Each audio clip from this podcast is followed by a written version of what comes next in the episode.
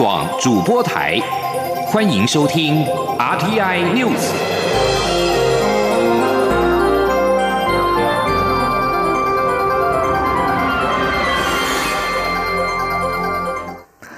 各位好，我是张淑华，欢迎收听这节央广主播台提供给您的 RTI News。台湾已经连续六十四天没有 COVID-19 武汉肺炎本土病例。不过，中央流行疫情指挥中心今天公布，台湾新增两个武汉肺炎的境外移入确诊病例。一对夫妻在孟加拉工作期间陆续发病确诊，住院治疗，在治疗之后回国又先后检出阳性。而这起确诊案例也让国内确诊人数增加到四百四十五例。记者肖兆平报道。中央流行疫情指挥中心发言人庄仁祥十五号表示，国内新增一对 COVID-19 武汉肺炎境外移入确诊的夫妻档，这也是继六月一号有一例境外移入个案后，台湾又再度出现移入个案。台湾总确诊人数达到四百四十五例，不过已经连续六十四天没有本土病例。庄仁祥表示，这对夫妻在一月下旬以及三三。月上旬有到孟加拉工作，夫妻先后在五月二十三号以及二十五号出现症状，并在当地医院先后确诊住院。先生在医院二采阴，太太只采验过一次，也是阴性，但碍于医院人数太多缘故，被迫离院返家休息。他说：“那这之后，他的先先生在五月二十六号就没有症状。那呃，分别在二十八号、六月二号有裁剪阴性。那太太她只则是在这个六月二号裁剪阴性。那因为医院里面病人太多，所以他也被被被迫离院啊。那他们出院之后都在家，没有外出。”庄仁祥进一步表示，确诊个案想回台，必须要符合发病日到登记日要超过两个月，且症状已经缓解或需有两次采验阴性的条件。这对夫妻档虽然太太只有一采阴性，但回国有做好防护，在机场也诚实告知，因此目前评估暂不开罚。他说：“对他也是到到了这个机场才讲啊，对。”不过，因为是这样子啊，他也有诚实的告知，那也有做适当的防护啦。而且他从发病到这个回来也超过了十天，我们会认为说，呃，应该说他传染给其他人的风险是已经大幅降低了。就说他太太虽然不符合，但是他的那个验出来的那个值算是说那个量。就病毒量算是比较低了。庄仁祥也说，因为确诊个案有做好防护，因此十一位机组员只需要自主健康管理，前后排二十六名乘客也维持居家检疫。中央广播电台记者肖兆平采访报道。针对我国和各国严议互相开放边境一事，外交部发言人欧江安今天回应时再次强调，边境风险严管是我国成功防疫的重要政策。政府会兼顾国人的健康安全及国际旅行权益，也会根据全球及国内疫情的发展情况，评估与调整相关边境管制措施，降低我国受国际疫情冲击的风险。也就是说，我国首要目标是要先确保台湾人民的健康与安全。记者。王兆坤报道：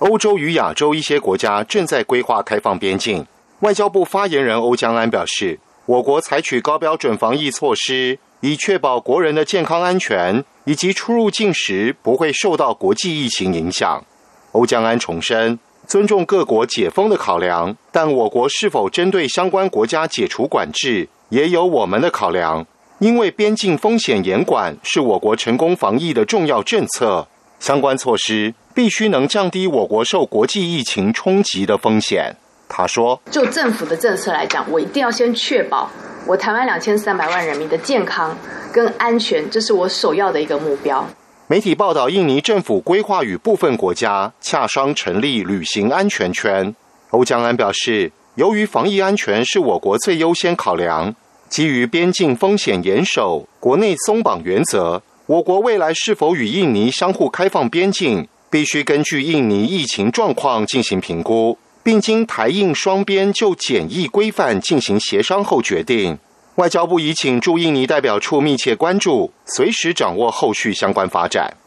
另以近日受到关注的泰国为例，泰国政府正研议将部分疫情控制得宜国家纳入旅行安全圈，以重振观光业。欧江安指出，泰方并未排除将台湾列在优先名单内，但必须先确认边境管制等配套措施后，才能送其内阁会议讨论。目前该国尚无正式清单。中央广播电台记者王兆坤台北采访报道。日本冲绳县打算变更钓鱼台列屿名称，宜兰渔民团体和国民党立委召开记者会，要求政府拿出行动捍卫钓鱼台主权。外交部今天指出，钓鱼台列屿是我国固有领土，日方任何片面举措都无法改变此一事实，也无助于区域安全与稳定。政府对这个立场坚定不变。除了呼吁日方审慎处理之外，也呼吁相关各方避免单方面升高紧张的行为。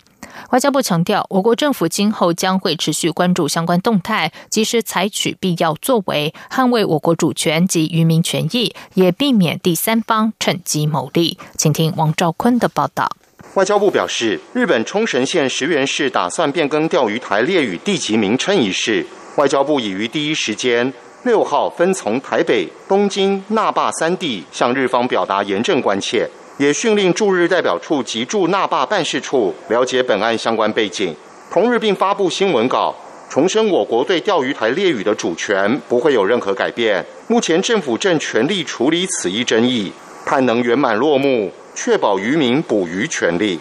外交部指出，驻那霸办事处已二度电话向石原市长中山义隆表示。此事虽是地方事务，但可能波及台日友好关系，请该市务必审慎自治。中山义龙回应：石原市议会其实在二零一八年六月就已决议变更地级名称，但未执行。近期是因中国公务船频繁进出钓鱼台领海海域，并驱逐日本渔船，引起当地民众强烈反弹，所以才旧案重提，据以反制。外交部强调。钓鱼台列屿是我国固有领土，日方任何片面举措都无法改变此一事实，也无助于区域安全与稳定。政府对此立场坚定不变，除呼吁日方审慎处理外，也呼吁相关各方避免单方面升高紧张的行为。我国政府今后将持续关注相关动态，及时采取必要作为，捍卫我国主权及渔民权益，也避免第三方趁机牟利。外交部发言人欧江安说：“日方啊，对于钓鱼台列屿的片面的举动呢，这并无助于区域的一个安全跟稳定。希望日方能够审慎的来处理哦。”另一方面，关于台日渔业委员会，外交部表示，今年因受武汉肺炎影响而暂停召开，但双方外交管道的沟通并未间断。经双方事务协商结果，继续沿用去年作业规则。对今年作业并无影响。至于八重山群岛以南的台日间其他重叠海域作业问题，我方正持续向日方争取纳入对话沟通议题。在达成协议前，政府自依相关法令规定护渔，致力维护我渔民权益。中央广播电台记者王兆坤台北采访报道。在财经消息方面，台湾中央银行今天公布国内银行五月办理人民币业务最新情况，总存款余额比上个月稍有回升，来到两千四百六十三点七四亿。不过，今年截至目前，个人户持有人民币存款仍然是维持每个月减少的态势，没有改变。记者谢嘉欣报道。台湾中央银行公布国内人民币业务最新情况，以本国人和本国公司为主的外汇指定银行 DBU，五月底人民币存款余额为两千一百四十四亿多人民币，较上个月增加九亿多，增幅百分之零点四三。至于以境外个人、法人以及境内金融机构为主的国际金融业务分行 OBU，则是减少五亿多人民币，减幅百分之一点七一。两者加总后，五月。台湾国内人民币存款较四月微幅增加，来到两千四百六十三亿多，增幅百分之零点一五。央行说明，五月底 DBU 增加有三大主因，包括保险业收回国外投资、航空及电子业汇回国外收入或货款，以及有一档国际债券到期所致。其中，法人应收回国外投资和货款，并存入定存，使得整体法人人民币存款增加，但个人户存款则是减少。推测可能是在五月转投资其他货币或其他以人民币计价的基金，而个人户存款至今仍维持今年一月以来的减少态势，没有改变。央行外汇局行务委员陈婉宁说：“今年以来，个人的确是持续都是减少的，对，那很可能个人。”户在做投资的时候看的是什么呢？看的就是利率啊、汇率啊、这个汇率的前景啊，哈，那都会影响到他的动作。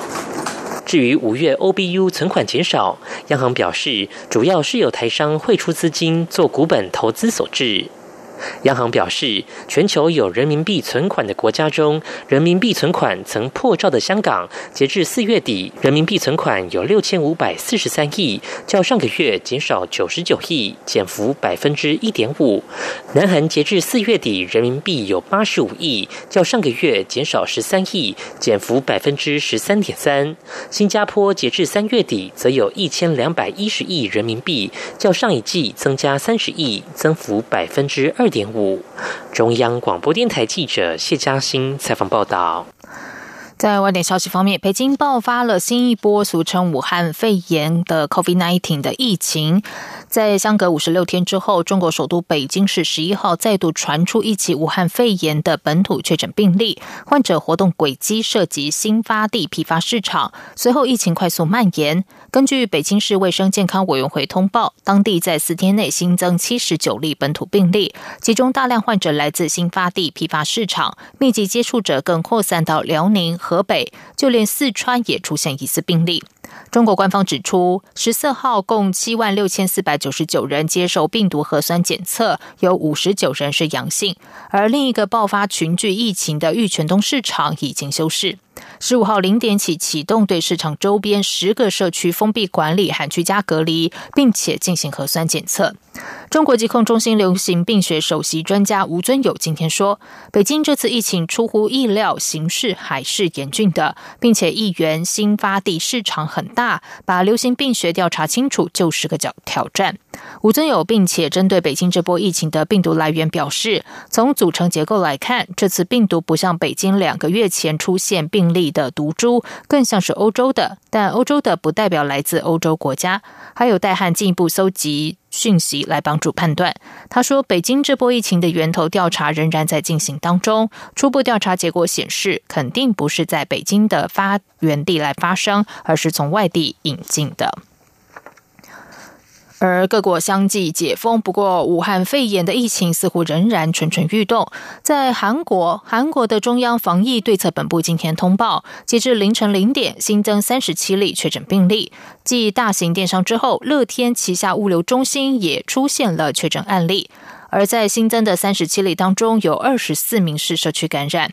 另外，在日本，NHK 报道，东京都政府相关人士表示，今天单日新增四十八例确诊病例，其中有二十例是新宿区夜生活店家人员接受集体检查之后得知，这是连续两天单日病例破四十例。日本专家指出，超过三分之一病例跟夜生活有关。现阶段来看，社区感染不太可能。东京都累计至今总共有五千五百九十二例的确诊病例。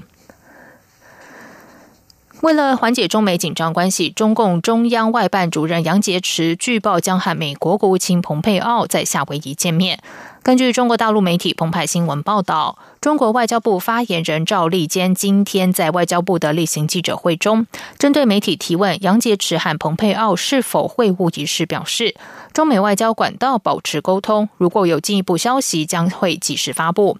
香港南华早报日前引述不具名消息人士报道，杨洁篪将代表中方和蓬佩奥在夏威夷举行会晤，以缓解中美近期因为连串的议题而引发的紧张关系。另外，根据美国政治新闻网站的消息，蓬佩奥计划悄悄的赴会，但相关安排还没有拍板定案。这次会晤如果能够顺利进行，将是中美两国关系因为武汉肺炎疫情还有香港问题等等议题陷入紧绷以来，双方高层官员的首次会面。这里是中央广播电台台湾之音。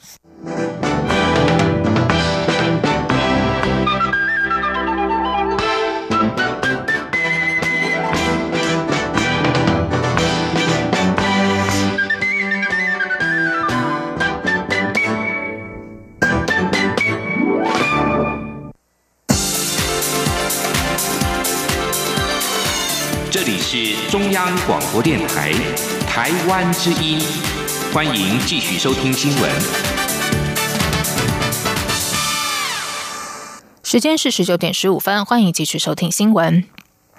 第五届监委即将于七月底卸任，但新任的监委名名名单迟迟没有送进立法院，在。在野党团质疑执政党压缩立院临时会的审查时程，对此，民进党团表示，党团规划于六月底召开为期三周的临时会，拟定处理考监人事同意全案，还有其他的重要议案，其中监委名单一定会在法定时间提出，让立院有充分的时间审查，请在野党不要担心。记者刘玉秋报道。第五届监委即将在七月底卸任，但新任监委名单迟未出炉，外界揣测不断。台湾民众党团日前质疑，新任监委依照规定要在八月一号上任，虽然立法院将召开临时会，但总统府延宕提名，至今还会将人事案送到立法院，质疑审查时间被简化压缩，其中是否有什么不可告人的秘密？对此，民进党团干事长郑运鹏十五号受访时表示。民进党团规划在六月底召开为期三周的临时会，监委人事审查一定来得及。这临时会的时间，那有时间上面的压力的是监委，这个没有错。所以监委的名单一定会在法定时辰之内提出来，然后让立法院有充分的时间审查，所以这个并没有问题。那目前临时会，我们民进党党还是希望定在六月底，那在七月底之前完成。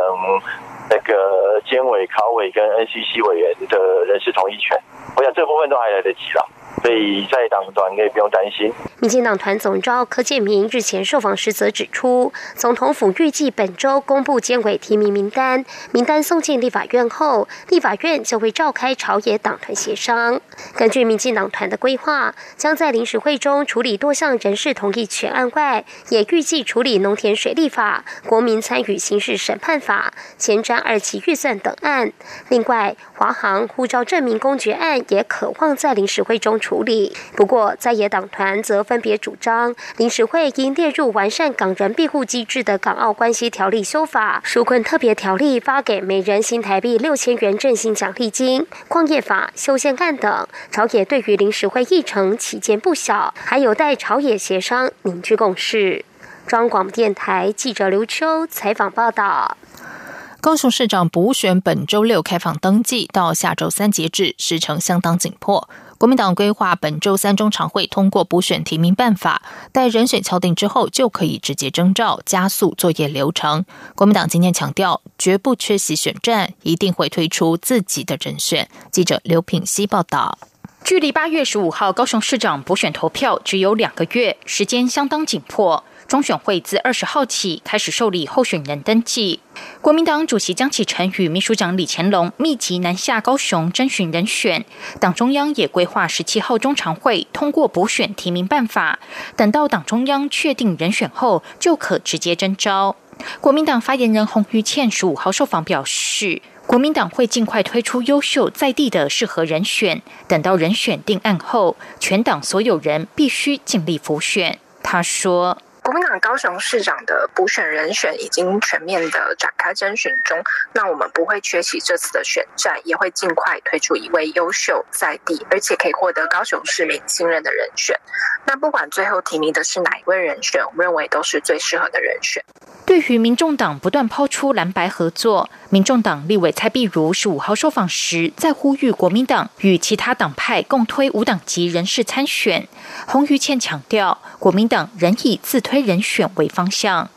为了在最短的时间内推出最适合的人选，国民党近来密集多方征询。除了高雄市议员李雅静表态参选，曾辅选黄俊英、杨秋兴角逐高雄市长的高雄科技大学专案助理研究员曾颖丽也争取提名。其他被点名的热门人选，包括高雄市议员黄少廷、黄柏林、蔡金燕，以及传出党中央积极劝进的部分区立委吴怡丁。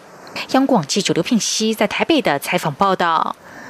媒体报道，民进党十七号将会征召行政院副院长陈其迈投入高雄市长补选，而陈其迈也会于十七号当天请辞。对此，陈其迈今天受访表示，假如做了任何决定，一定会展现决心，把下个阶段工作做好。不过，陈其迈也说，他现在还没有辞职，而报派傅格奎接替人选，让他感到有点困扰。他说，相信行政院长苏贞昌会找出最配合执行团队的副院长。传出国民党有意派出党籍立委吴一丁参加高雄市长补选，对此陈其迈表示，吴一丁刚当选国民党立委，他不太熟悉。他说：“高雄过去一年纷扰不断，市民望志心切，希望未来新市长产生之后，市政能够让民众有感，让市政重开机，加速推动招商引资、捷运路网新建等市政。”此外，国民党立院党团书记长蒋万安今天举行记者会，点名陈其迈，要求他实现当年去钓鱼台办钓鱼比赛的建议。对此，陈其迈今天回应，政府对护渔和保护主权的实际作为，不用在其他事项上做不必要的讨论。他表示，政府捍卫台湾主权的决心没有任何改变，不论是执法或护渔，都是政府每天在做的工作。接下来关心的是。今年大学指定科目考试将在七月三号到五号举行。大学入学考试中心今天宣布，因应疫情，所有考生必须全面戴口罩应试，不开放陪考。市场开冷气，不开前后门，但会开对角窗各一扇，至少十五公分。每间市场人数将会从以往的四十二人降为三十六人。记者陈国伟报道。一百零九学年度大学指考有四万三千七百五十三人报名，全国设有二十九个考区、五十一个分区、一千两百九十间市场。大考中心主任周兆明表示，在与教育部及中央流行疫情指挥中心研商后，今年指考将参酌国中会考及技专统测的防疫措施，各考场只设单一入口，全面量体温及戴口罩。如果有考生因身心或特殊情况无法戴口罩应试，可以先到医院开立诊。诊断证明书经大考中心审查合可后，可以改到备用市场不戴口罩考试。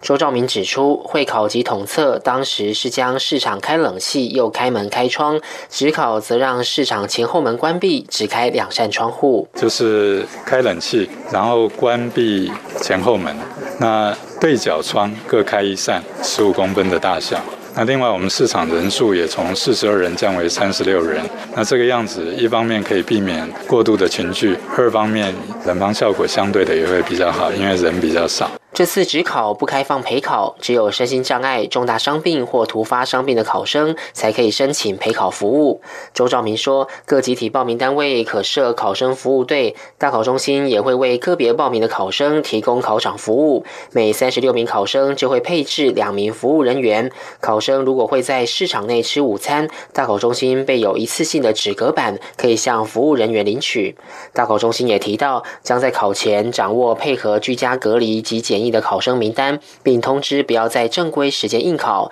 将统一安排在七月二十号到二十二号补考。补考生达到各系最低分发标准，将以外加名额录取。但医学系、中医系、牙医系及师培公费生，因涉及政府人力管控，将不纳入补考分发。中央广播电台记者陈国伟台北采访报道。COVID-19 武汉肺炎疫情趋缓，台北市政府今天宣布，在与家长会和校方沟通之后，决定台北市的学校校园从六月二十号起全面开放。记者欧阳梦平报道。台北市副市长黄珊珊十五号表示，台北市的部分校园原本要到七月十五号才解封，但因为地方有许多民众反映，加上疫情控制的还不错，所以市府重新考虑，并与家长会、教师会沟通，决定提早到六月二十号全面开放。他说，之前一直在讨论这个部分，主要是因为学校必须要做一些开放之后的一些消毒工作，所以需要跟学校做沟通跟配合。啊，学校目前为止，大家因为疫情比较趋缓，所以这个部分大家都可以呃提供出来，让市民先回到学校来运动。教育局长曾灿金说明，六月二十号之后，配合防疫新生活运动，校园场地不论室内或室外，全面开放民众申请使用。上课日运动场的开放时间是上午五点到七点，下午五点半到晚间九点半；假日则是上午五点到晚间九点半。在寒暑假期间，如果学校有安排客服活动，则比照上课日开放。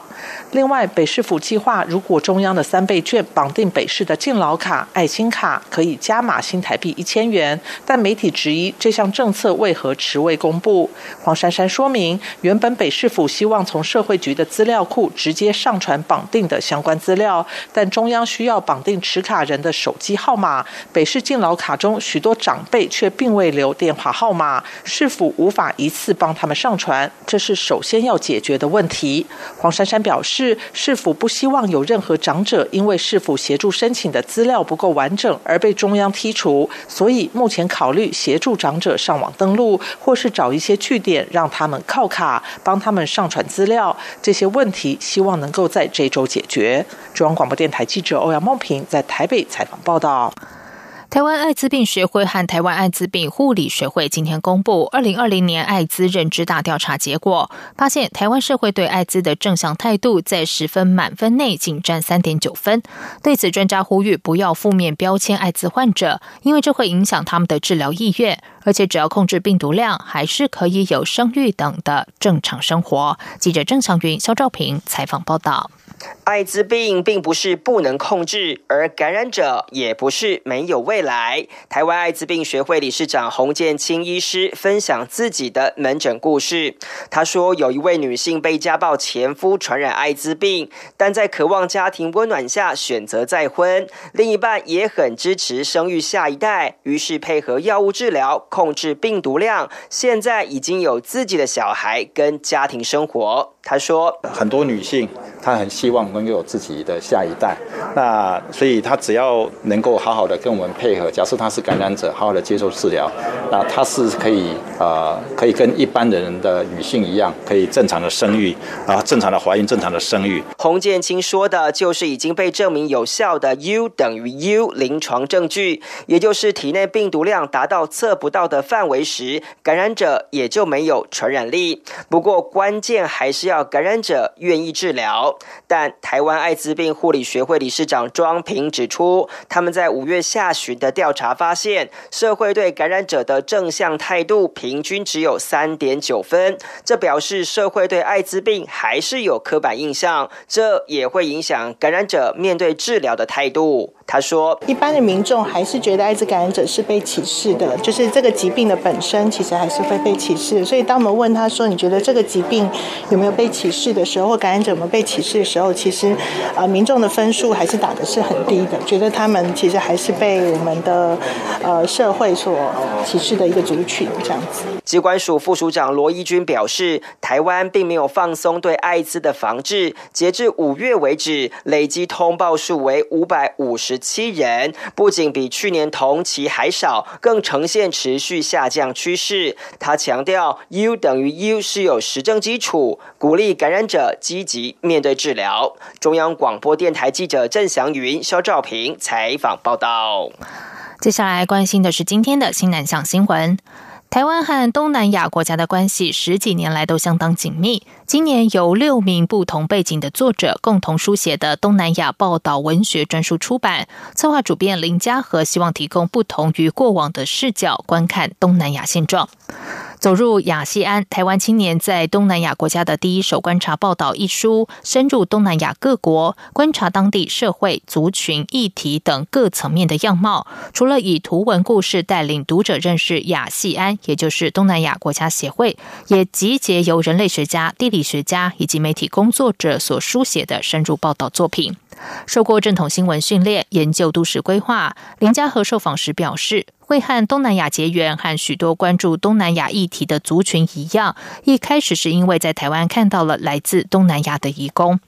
走入亚西安，台湾青年在东南亚国家的第一手观察报告，总共有六名作者。人类学家赖义玉对于菲律宾部落的观察，而地理学家万宗伦、郭玉安分别聚焦新加坡、马来西亚槟城的地景面貌。媒体工作者林家和。胡木琴、尤婉琪对于越南、马来西亚各种族类交织的研究，叙述如何架构观点的文章。林家和说：“希望能够透过书中的报道文学，让台湾人以不同过往的台湾视角，透过透视东南亚各国的历史和现状。”以上新闻由张旭华编辑播报，这里是中央广播电台台湾之音。